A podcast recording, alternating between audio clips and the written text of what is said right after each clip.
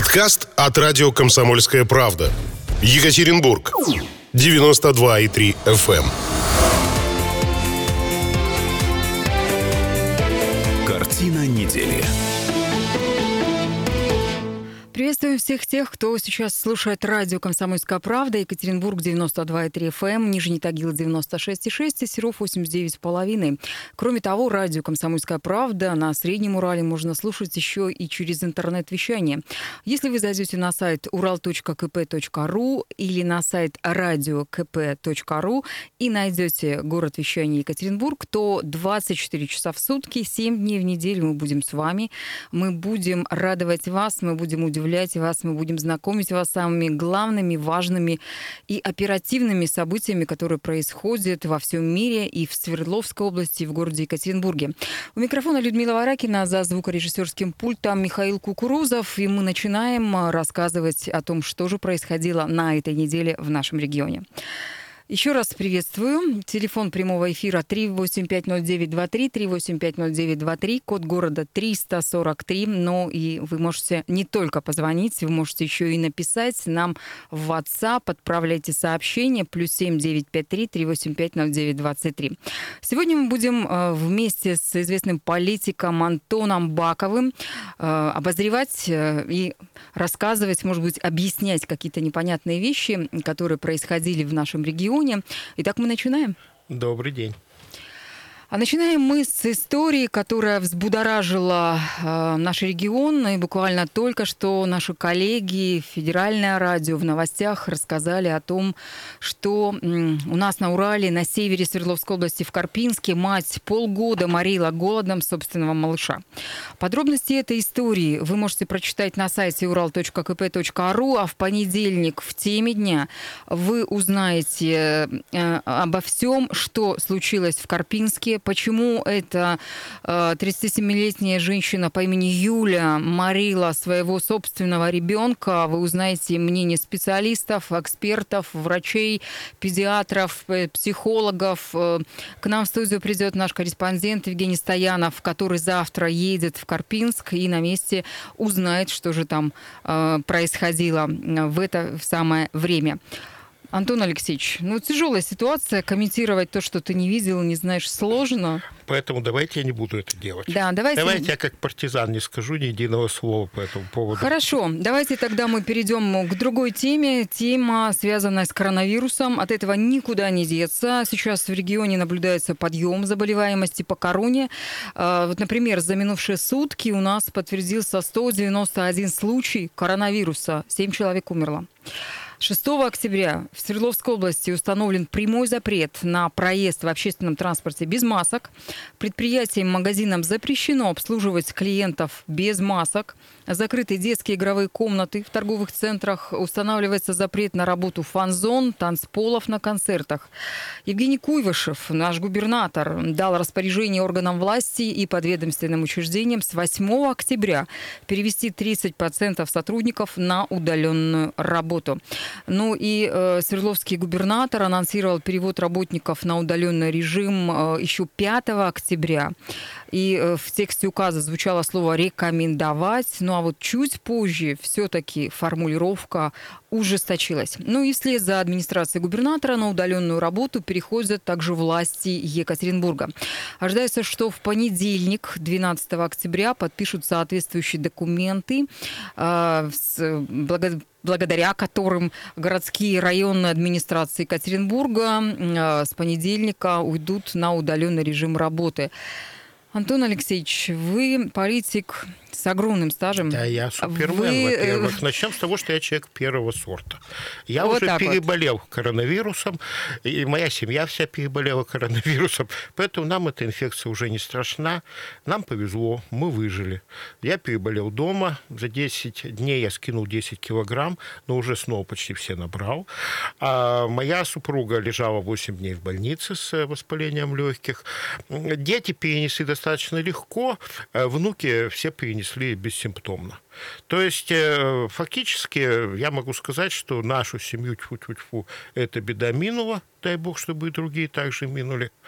Я прекрасно понимаю, что, в общем, э, ничего хорошего в этой, как и в любой другой болезни, нет. Поэтому я ношу маску в тех местах, где ее надо носить. Хотя мне уже, извиняюсь, э, и я никого не заражаю, меня никто не может заразить. У меня приличное количество антител. Но э, что я могу сказать? Несмотря на то, что все эти распоряжения губернатора, скорее всего, незаконные, он явно, наверное, превышает свои полномочия, ну, наверное, надо их исполнять, э, по всякому случаю попробовать, потому что, ну, действительно, на кону стоят жизни людей. И, в общем, конечно, когда я болел, допустим, я, конечно, не думал, что так все легко обойдется. Это сейчас легко вспоминать. А так-то, конечно, я смотрел и думал, старый пердун и лишний вес, и вообще э, выкарабкаешься ли ты. Ну, ничего, тьфу-тьфу-тьфу. Дай бог и вам всем здоровья, чтобы все прошло нормально. Потому что заболеют абсолютно все, я в этом уверен. Если уж заболели Чубайс и мой друг Александр Леонидович Бурков, губернатор Ромской области, который уж, по-моему, более осторожных людей я на свете не видел никогда. Но если даже они заболели, то, наверное, переболеет ну, значительная часть населения. И будем надеяться, что наша медицина сможет хоть какую-то помощь оказать. Хотя, конечно, пока что никаких ни вакцин, ничего, как известно, нет. То есть ну, надо надеяться подождите, на свое это? здоровье. Вакцины-то есть, уже появились вакцины, это экспериментальные. Ну, они же еще не опробованы, да. Их пробуют на да. людях как да, раз-таки. Да, да. Ну, и вот, на медиках-то и пробуют. Ну вот нам-то чего вот вакцинироваться уже? Мы уже отвакцинировались. И очень большое количество людей, гораздо больше, я думаю, чем проходит по статистике. Э, Собянин, по-моему, говорил, да, что в Москве уже 50% переболело. Ну, когда дойдет до 70-80%, процентов вроде бы эпидемиологи предсказывают, что вот этот всплеск закончится, и дальше все пойдет на убыль. Ну, вот насчет протекания, ну, все сейчас пишут, говорят, но мне кажется, что это очень напоминает все-таки грипп, это очень напоминает простудные явления. Э, ну, может быть, то, что мы привыкли на Урале, здесь шмыгать носом все время и быть простуженными слегка, может, это нам поможет.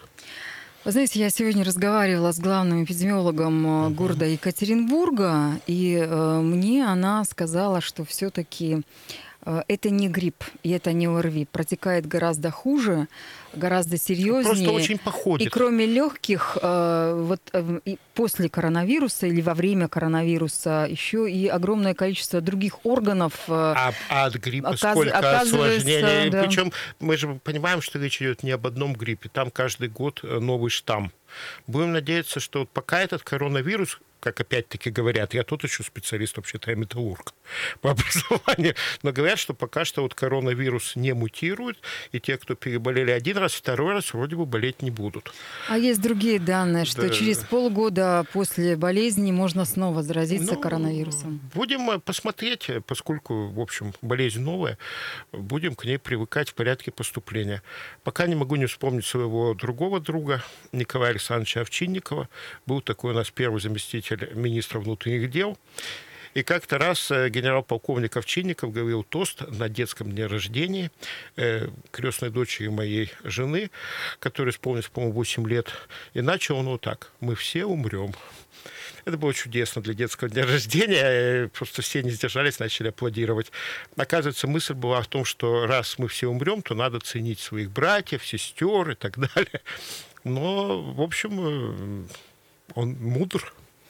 Знаете, я, с вашего позволения, приведу цитату одну. Дело в том, что помощник министра здравоохранения России Алексей Кузнецов попросил всех граждан вот в ближайшие выходные, начиная с завтрашней субботы, оставаться дома. Э, нужно россиянам э, не посещать публичные места, по возможности отказаться от поездок в общественном транспорте, ну и, кроме того, не ходить друг к другу в гости. Мы рекомендуем провести предстоящие выходные дома в кругу членов семьи, проживающих совместно. А вот что сказал помощник министра здравоохранения России Алексей Кузнецов. А вы э, пойдете куда-нибудь в гости? Я лет 35 выполняю их рекомендацию не ездить на общественном транспорте. Я ей впредь собираюсь. И не хожу в гости, да? Ну, Слушайте, в гости, а куда ходить в гости? Либо к таким же, как я, уже переболевшим, к своим членам семьи. Не думаю, что мы друг друга снова заразим. Вот так вот. Но, а, тем не менее, коронавирусная ситуация в нашем регионе серьезная, такая прямо в выходные обещают, что будет очередной рейд э, по а, магазинам, торговым центрам, в общественном транспорте, будут выявлять антимасочников, будут выявлять тех, кто не соблюдает э, масочный режим. А в Екатеринбурге тем временем уже начинают разных перевозчиков наказывать э, за то, что люди, пассажиры в маршрутах маршрутах ездят без масок. Вот в частности наказали перевозчика, у которого э, обслуживаются маршруты номер 039, 045, 056, 06, 46 и 63. Вы какую-то шифровку вот вот. явно передали марсианам. Ну, если вы не понимаете, о чем я говорю, заходите на сайт ural.kp.ru, смотрите все те, кто ездит на общественном транспорте, и носите с собой маски. А, я хочу еще проанонсировать. Сегодня, в пятницу, в 17 часов на радио «Комсомольская правда» вы сможете услышать интервью главного инфекциониста Екатеринбурга Юлии Москалевой. Как раз все о коронавирусе, о том, как лечить, о вакцинах, о таблетках, о лекарствах, о том, кто находится в зоне риска. Мы с ней и поговорим. Поэтому включайте, оставайтесь с нами. А сейчас я, на...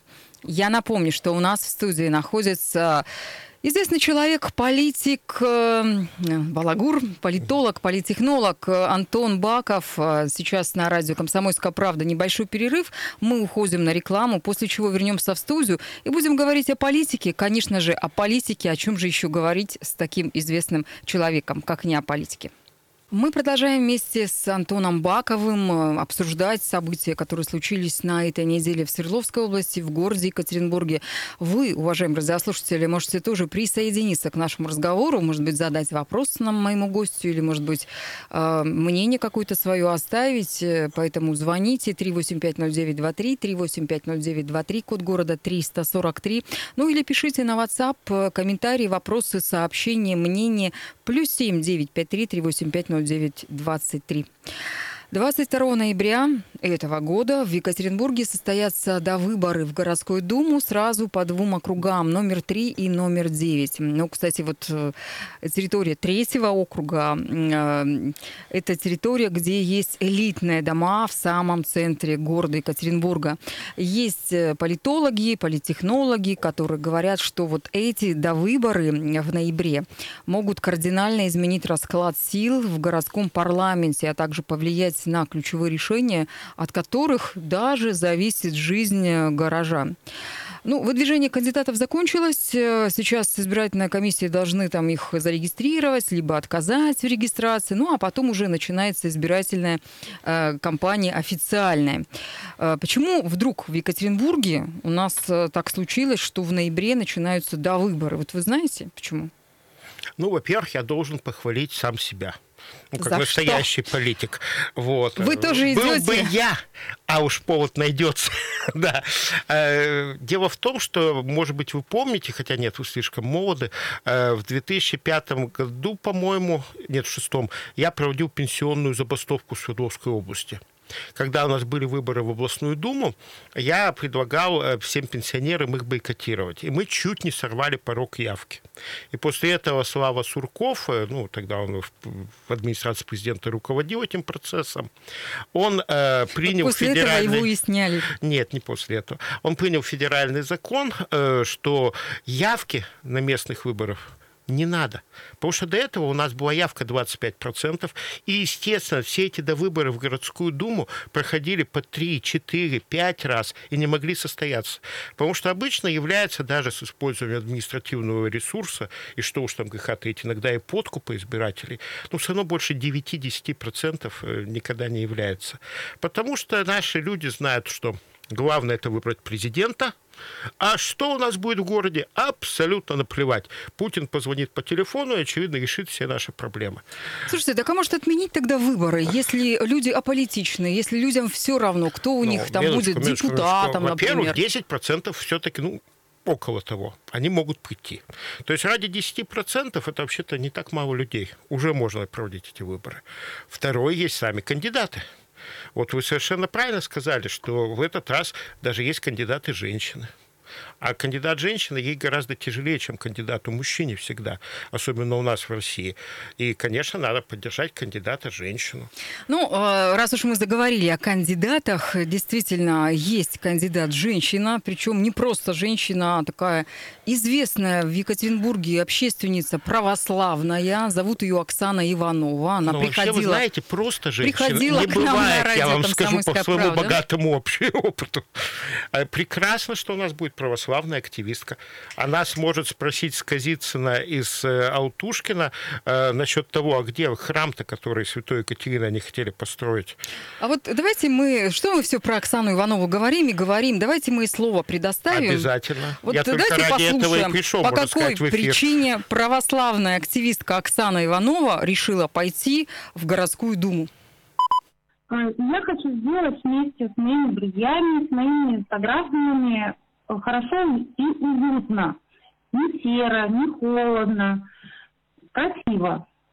А, Конечно, муниципальный депутат не может решить вопросов, которые относятся к федеральной или областной власти. Но а, навести э, чуть больше порядка, ну, как это я делаю в доме, как я обустраиваю свой музей, э, ну, могу и в городе сделать красивее и уютнее.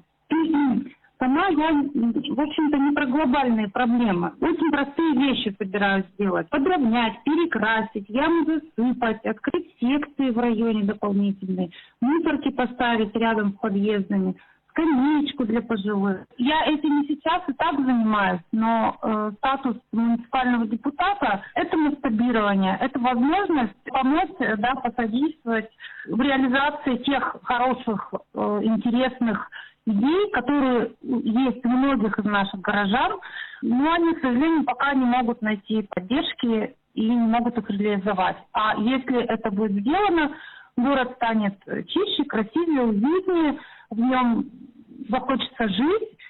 Ну, мне очень бы хотелось, чтобы люди где-нибудь э, там, знаю, в столичных городах, э, гуляя по парку, подумали, а у нас э, лучше в Екатеринбурге, у нас уютнее, у нас красивее. Ну что ж, действительно, в Екатеринбурге у нас лучше, чем где-нибудь в других городах. Слушайте, Кто ну бы и прекрасный поспорил. кандидат. Остается только ее поддержать. Оксана Иванова, голосуйте все. Вот так вот. Но это не агитация, вы знаете... На самом деле, понимаете, в чем дело? Вот абсолютно правильные вещи говорит Оксана Иванова. Что вот э, все эти вот э, сегодняшние олигархические игры, все эти миллиарды из бюджета, которые делятся, они, в общем-то, как бы сказать, э, совершенно не попадают и не доходят до людей в городе. Вот, допустим, тот же город Вена, он по населению такой же, как мы, но у них 21 район. В каждом районе по 100 депутатов. Они не получают зарплату. Но это вот та самая общественность, которую у нас в городе все игнорируют, над которой все издеваются, добавляют еще, допустим, православная общественность или там либеральная общественность. То есть всячески пытаются подчеркнуть, что это ну просто какие-то городские сумасшедшие. Это неправда. Именно такие люди действительно во всем мире расставляют скамеечки, занимаются озеленением дворов, потому что, ну а кто должен заниматься? Был у нас барин Чернецкий, который говорил, что город – это я. Вот сейчас я пришел, когда Высокинского только назначили, да, я на одну встречу с ним пришел, самую первую, и он как начал объяснять, что город – это городская администрация. Да нет, конечно, город – это огромное количество людей, большинство из которых вообще не имеет никакого отношения к администрации, никогда в ней не было, и которые тоже, в общем, здесь живут и имеют на что-то какие-то права. Ну вот вы сказали, что э, ярлыки разные люди начинают вешать на тех людей, которые пытаются изменить что-то в этом мире, в этой жизни, в этом городе. Ну вот про ту же самую Оксану Иванову говорят, что она православная активистка. И она не скрывает. Она верующий человек, Да. она а действительно почему она, в сущности, выступает за строительство храма Святой Екатерины. Э, Там, она даже сказала, что в штаб к ней войдут только верующие люди. Она только с ними будет работать. Надеюсь, она сможет сформировать штаб. С верующими сейчас тяжело, конечно. Э, Я предлагаю еще раз послушать Оксану Иванову, потому что я не могла не задать ей вопрос по поводу ее веры, по поводу э, того, мешает или, может быть, наоборот, помогает ли эта вера ей в политической жизни, и не будет ли проблем э, со стороны Русской Православной Церкви. И вот что она на это ответила. Давайте послушаем. Есть такой документ, называется «Социальная концепция Русской Православной Церкви». А он был принят архиерейским собором, обсужден, и ну, это такой один из базовых документов нашей церкви, который э, раскрывает взгляд на участие мирян в общественно-политической деятельности. Э, ну вот, э, на него я и собираюсь опираться, и он вполне позволяет и даже поддерживает желание православных мирян участвовать в жизни своего города, в жизни района, в жизни страны. Это всегда было, э, это не какая-то новая история. Э, в принципе, вся наша страна построена на каких-то базовых принципах, ну, которые исходили из христианства. Ну, вот, собственно говоря, не, пос, не поспоришь никак. Все понятно, все известно. Давайте вернемся э, к первому высказыванию Оксаны Ивановой. Она сказала фразу, которая мне напомнила э, известную уральскую актрису Юлию Михалкову. Она сказала, что э, вот я умею ухаживать за собой. У Юли была такая фраза, да, смогу ухаживать за страной. Ну, ну, ну, а подожди, у Ивановой подожди, была... Она же у Ивановой была за квартирой, фраза, да, за домом, да. Да, да, да, да, да. То есть, ну, примерно одно и то же. А, женщине Но, в политике... с другой стороны, а почему мы должны голосовать за неухоженных лохудр? Вот так вот. Так вот. Да еще с неубранными квартирами, с грязными, пищащими, голодными детьми. Я считаю, что успешный человек должен идти в депутаты. Угу. Ну, что касается политики, вот ходят слухи, что э, депутаты Заксобрания могут лишиться своих полномочий э, как бы раньше срока, и тоже будут до выборы, вернее, выборы в законодательное собрание Свердловской области чуть раньше, чем это было запланировано аж на целых полгода. Что думаете по этому поводу? Вообще ничего не думаю. Дай бог всем здоровья. А Антон Баков когда-нибудь вернется в политику? Вот Это я никуда не уходил. Э, просто не вся политика, она видна невооруженным глазом. Как э, раньше ходил анекдот, вы видели, как комар писает? Политика тоньше. Вот так вот. Ну что ж, действительно, Антон Баков настоящий политик, потому что он умеет уходить от вопросов. Э, сейчас на радио «Комсомольская правда» будет небольшой перерыв. Мы уходим на новости. Пожалуйста, не переключайтесь, оставайтесь с нами, потому что далее мы поговорим э, про Эдуарда Росселя, и будут еще другие у нас вопросы. Mm-hmm. Ну, а если вы хотите присоединиться к нашему разговору, напоминаю, телефон прямого эфира 3850923, 3850923, код города 343, номер WhatsApp WhatsApp прежний плюс 7 953 385 09 23. Итак, новости на Радио КП.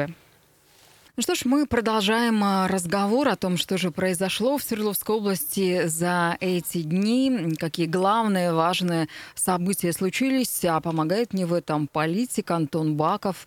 Присоединяйтесь к нашему разговору, рассказывайте о своих событиях, может быть, они более интересны, чем наши, или комментируйте, задавайте вопросы нашему гостю. 3850923, это телефон прямого эфира, плюс 7 953 385 0923, WhatsApp. Еще одно событие, которое случилось на этой неделе, это день рождения первого губернатора Свердловской области Эдуарда Руселя. Ему исполнилось 83 года, буквально вчера. 14 лет он руководил нашим регионом. Человек э, интересный, харизматичный. Его до сих пор любят и называют э, дедом, либо дедушкой. Такое вот прозвище дали уральцы своему первому губернатору. Антон Алексеевич, вы же ведь работали а, с Роселем вместе. Вы ведь его помните, знаете. Ну, во-первых, мне кажется, что вы а, считались, потому что он не 14, а больше лет руководил. То есть вы, наверное, не посчитали первый период э, до провозглашения Уральской республики, не когда посчитала. он был главой не администрации. да. Да. Вот, так что чуть больше. А, во-первых, я хочу поздравить Эдуарда Эдгардовича, пожелать здоровья, пожелать ему, ну, не знаю, вот э, больше заниматься семьей. У него чудесный внук Александр, который очень дружит с моим сыном Михаилом. У него замечательные две правнучки. И, конечно, вот то, что он такой трудоголик и человек, который посвятил себя вот э, действительно очень сложной, тяжелой, многолетней работе, фактически он взвалил на себя непосильное ермо, и он тащит его по всей жизни своей. Вот, может быть, сейчас э, стоит э, немножечко разгрузиться. Отдохнуть. Ну, не совсем отдохнуть. Я понимаю, что без мандата члена Совета Федерации будет уже не та жизнь и уже не те ощущения, наверное, меньше адреналина, поэтому, наверное, просто надо как-то перераспределять нагрузки и как-то вот насладиться вот этой золотой осенью в которую, наконец, он вступает. Угу. Вообще, конечно, это было великолепное поколение. Почему было? Потому что Россель, ну, в общем, он один из таких последних мамонтов. Э, у меня тесть, допустим, умер 6 лет назад, ровесник Росселя, тоже выпускник Горного института. И вообще вот людей этого поколения, очень тяжело ведь досталось жизни этим людям. Они же и войны хлебнули, и послевоенного восстановления, и вообще всю жизнь очень напряженно работали. Сегодня действительно все меньше и меньше. Так что дай бог здоровья, дай бог успехов. Всех благ. Антон Алексеевич, а ведь вы в 2003 году участвовали в выборах губернатора Свердловской области. Против Росселя выставлялись. Конечно. И более того, там же ведь второй тур был. Я помню, что были какие-то длинные сложные переговоры с вами. Нет, никто со мной не никакие было? переговоры никогда не вел. Нет, нет, нет. Что Но вы, вы, наверное, заставили понервничать Эдуарда Эргартыча. Ну, я старался. У меня были для этого все основания. Но, во-первых, Эдуард Рогач тогда не был именинником, а во-вторых, он был все-таки помоложе. Так что давайте сегодня более комплиментарно об этом ну, скажем. Вообще, он тогда, когда рубились, когда спорили, когда вы были буквально в шаге от того, чтобы стать губернатором да Свердловской конечно, области. Конечно, я не был в шаге были, от Были там какие-то обиды, может быть, с его да, стороны? конечно, конечно. Так обиды начались еще раньше, еще с успехов нынешнего омского губернатора Александра Леонидовича Буркова в 99 году. Э, понимаете, Россель ведь он строитель, то есть э, он э, не стратег, а именно строитель. Ему очень важно вот это вот бетон, очень важна конкретная должность. Он не занимается там, не анализирует, не составляет там какую-то программу себе. У него никогда не было команды. Это человек бесконечно одинокий. И, в общем, э, он прожил очень мужественную, героическую жизнь. И, в общем, он еще, кстати, ее и не закончил. Она у него продолжается, дай бог, еще рассказал э, подольше. То есть это, конечно, человек с большой буквы Ч.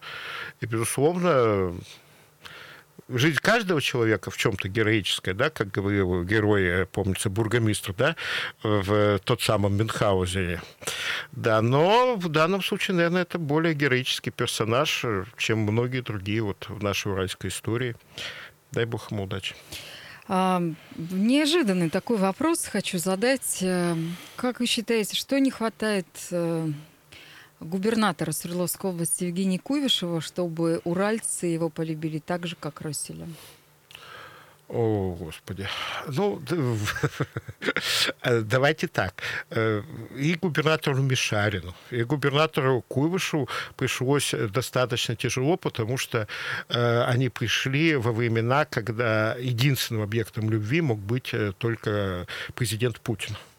Поэтому сама попытка светить на фоне этого яркого солнца, она, в общем, заранее обречена на неуспех. Одно дело, извиняюсь, было светить при Ельцине, который, скажем так, мерцал весьма переменно, и совсем другое пытаться затмить собой президента. Ну, даже если бы это кому-то удалось, как Фургаву, я думаю, были бы тяжелые последствия.